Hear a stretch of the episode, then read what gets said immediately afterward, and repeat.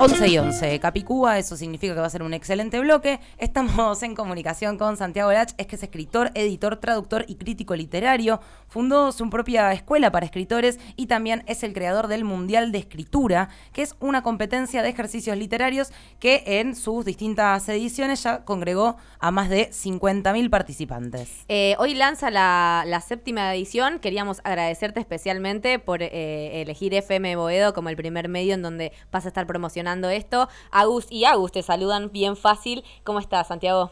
Hola, ¿cómo están? Buen día, gracias por la oportunidad.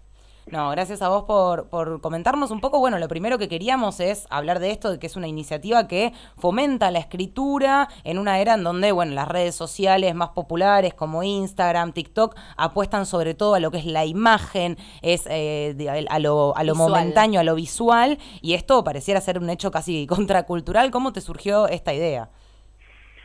Bueno, eh, es cierto lo que ustedes dicen, pero eso hace que la literatura y el ejercicio de la literatura cambie mucho porque hay muchas herramientas que incluso como ustedes pueden dicen pueden ser visuales o auditivas, pero también esta es una época en la que se escribe mucho, eh, redes, Twitter, Instagram, Facebook, hay texto. Y bueno, la idea surgió a partir de, algo que hacía yo en mis talleres de escritura, que era una especie de competencia con el objetivo de incentivar eh, el hábito de la escritura, esto era página en blanco, que a veces es difícil animarse. Y bueno, yo hacía una competencia en equipos, que básicamente era si vos no escribís, perjudicás a tu equipo. Y bueno, eso en 2020, justo en la pandemia, lo extendimos, lo abrimos, se inscribieron bueno, un montón de gente y el Mundial de a poco fue creciendo. Así que esa es la historia del Mundial y ahora para variar armamos este Mundial de Traducción. Bueno, ¿qué novedades tiene este Mundial de Traducción, esta séptima edición? Bueno, principalmente es que en lugar de escribir, como es habitualmente el Mundial de Escritura, y después lo seguirá haciendo, no se preocupen quienes ya lo han jugado, eh, ahora variamos y es traducir un poema a, elección dentro de un corpus que nosotros les damos. Esto puede espantar un poco, eh, pero nosotros decimos, incluso aunque no sepas una lengua extranjera, podés jugar. Totalmente. Traducir, yo traduje 30 libros, es un acto de creación, es un acto de lectura en primer lugar.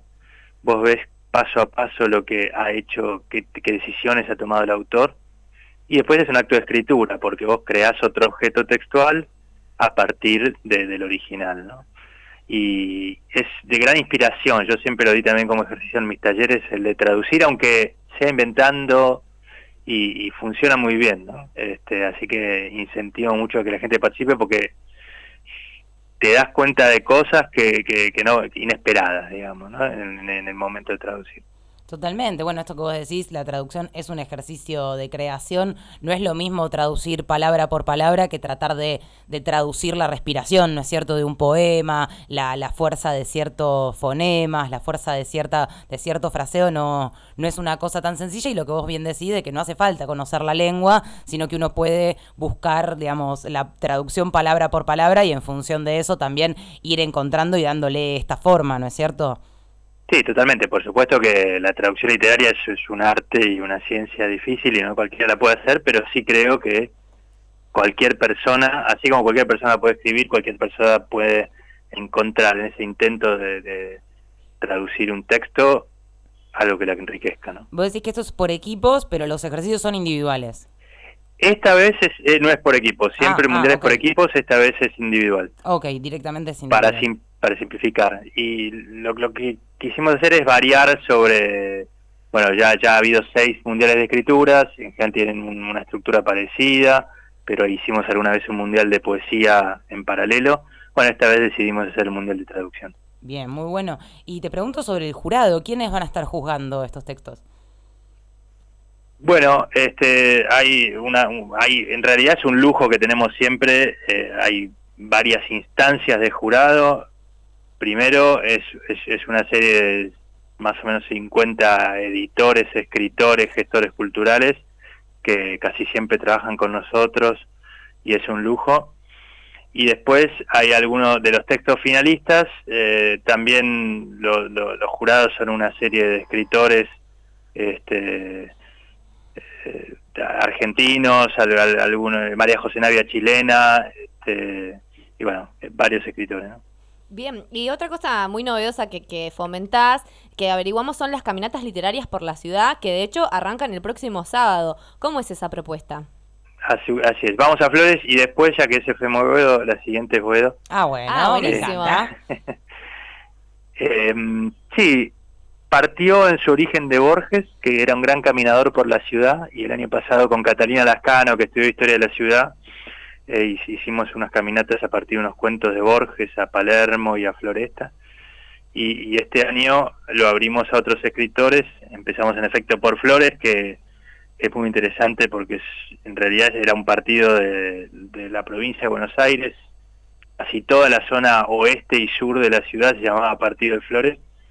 Y recorremos un poco esa historia y junto con ello una serie de autores casi contra Borges que han estado ahí, como por ejemplo eh, Roberto Art, Oliverio Girondo, Alfonsina Storni, bueno, y hacemos una caminata por, por los lugares donde han vivido, los lugares que han contado, hasta llegar a César Aira, por ejemplo, que, que, escribió en su origen sus novelas en un pampernick de flores. Totalmente, totalmente. Y en Boedo que vamos a estar explorando, ya se puede adelantar un poquito, quizás podemos volver a hablar para cuando se abra la caminata por Boedo también. Sí, tal cual. Bueno, ahí hay un escritor también actual, que Fabián Casas, que, ha hecho todo un culto a partir de Boedo. Y después, bueno, está aquello de Florida y Boedo, que era como la disputa entre los escritores esteticistas versus los escritores con conciencia social, ¿no? Claro. En primera mitad del siglo XX, que, que bueno, vamos a partir de ahí. Me encanta. Y bueno, otra cosa de las cuales nos estuvieron comentando la producción aquí de Bancate ese defecto es que el miércoles vas a estar con María Kodama en el Museo Larreta. ¿En qué marco se va a dar esa conversación? También, todo es en el marco de un curso de Borges. Yo hace más de 10 años que doy ininterrumpidamente a mi amado Giorgi, este, eh, un autor que es muy productivo siempre. Eh, y esta vez, en el marco de ese curso, hay una serie de charlas eh, esta es en el Museo Larreta, es abierta, se pueden inscribir en la página de Larreta.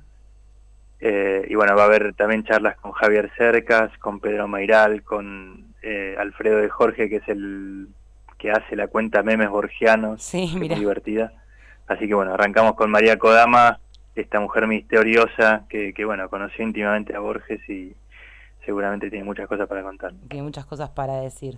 Bueno, también eh, sabemos que tenés una escuela de escritura donde se ofrecen diversos cursos y sobre todo talleres. Eh, ¿Podrías destacar como algunos tips, consejos o cositas para personas que, que empiezan a acercarse a la escritura o quieren hacerlo y no saben cómo? Sí, primero es escribir. Para escribir es escribir, así como para tener estado físico hay que salir a caminar. Y nosotros acá tenemos una frase que es para hacer radio hay que escuchar radio. bueno, esa es la otra, ¿no? Leer. Ahí sería el equivalente, sería leer, ¿no? Sin duda. Eh, que en estos tiempos es difícil, porque en realidad todos escribimos y leemos, esa es la paradoja, en las redes, en WhatsApp, ¿no? Eh, pero me parece que todavía la literatura, con su ejercicio más largo, eh, hoy casi sirve contra las redes sociales, ¿no? Es un momento de suspensión en que apagás las notificaciones, las distracciones y te quedas concentrado en un texto más largo. Pero primero es escribir lo que sea y después yo escribir de lo que saben. Ay, Santiago. Ay, me parece que lo perdimos. ¿Te perdimos? Bueno, mientras eh, tal vez lo recuperamos, les recordamos que la inscripción al Mundial de Escritura se realiza en mundialdeescritura.com, eh, mundial de escritura, eso va con las dos E. Hasta el primero de abril hay tiempo para inscribirse. Eh, los cursos y talleres pueden consultarse en santiagogoliach.com, santiagogoliach.com. No, Santiago Lach. Santiago ah, L, L A C H y si no lo buscan en nuestras redes que y lo, pueden encontrar. Recordamos, ahí lo tenemos de nuevo en comunicación. Hola Santiago, justo te perdimos. Ahí, estamos, sí, no sé Ahí va. decíamos, hay que, eh, hay que escribir, hay que leer, pero bueno, cómo, cómo llevar adelante el acercamiento, digamos que es un poco más difícil, todos leemos, todos escribimos, pero la verdad que el ejercicio literario es un poco más largo. Sin duda, pero creo que hay que perderle un poco el miedo, ¿no? Yo digo, escribir de lo que uno sabe, este, a mí me sirve eh, ejercitar el diario íntimo, contar lo que hice hoy, y ahí vendrán cuentos, novelas o poemas, ¿no? Pero primero arrancar lo que uno sabe sin inhibirse, si es que uno lo quiere hacer. Sí, totalmente. La realidad es esa, no sentirse un ridículo por estar escribiendo un diario, sino al contrario, eh, saber que uno está volcando sus pensamientos, que es un ejercicio sumamente sanador, además de interesante e intelectual, con lo cual eh, nos encanta este tipo de iniciativas y la verdad que todo lo que vos haces, Santiago, para, para acercar un poquito la escritura a, todo el resto de nosotros, eh, está buenísimo y te agradecemos un montón. Decíamos recién que para la inscripción al Mundial, a través de mundialdeescritura.com, algo que tengamos que tener en cuenta antes de inscribirnos? Eh, no, simplemente eh, ahí es, tal cual en mundialescritura.com pueden inscribirse y van a recibir con paciencia, porque es recién el 4 de abril, falta, pero van a recibir eh, un cuerpo de poema y van a elegir uno y ahí van a poder tener una semana para traducirlo. Bien, hay tiempo para este, entrenar. La, la clave es ser libres y no angustiarse demasiado si ven algo difícil. Este, confíen en que cuando lo hagan, quienes participan, este, van, van, van a encontrar un ejercicio productivo. Bien, acá uno de nuestros oyentes nos está diciendo que justo hoy es el Día Mundial de la Poesía. ¿Es una ah, casualidad o una causalidad? Sabés que es una casualidad, pero me, enteré, sí, este, viene muy muy al caso. ¿Por qué? Porque eh, casi todos los textos, salvo los de niños, que eso lo quiero destacar, que en esos casos van a ser adaptaciones, van a tener que adaptar de un poema o canción y, y, escribir una pequeña narración, ¿no? Este, para, hay algún texto en portugués, pero la mayoría son en castellano, o sea que mm. pueden también participar los niños en este mundial. Y sí, son todos poemas eh, los, los, que son para adultos y adolescentes. Creo que la poesía, que a veces asusta, eh, puede ser un, un canal súper inspirador para, para expresarse. Totalmente. Bueno, la verdad te agradecemos nuevamente por, eh, por haber aceptado esta comunicación. Estamos muy felices de haber sido el primer medio donde pudiste charlar de esto. Nos imaginamos que en estos días vas a estar a full hablando, promocionando y, y muchas gracias por comunicarte con Bancate ese efecto. La verdad que sí, muchísimas gracias. Eh, viene muy bien la difusión. Ojalá quienes están escuchando se anoten, anímense. Es gratis además. Vamos. Así que, eh, bueno, muchas gracias. No, gracias, a, vos, Santiago.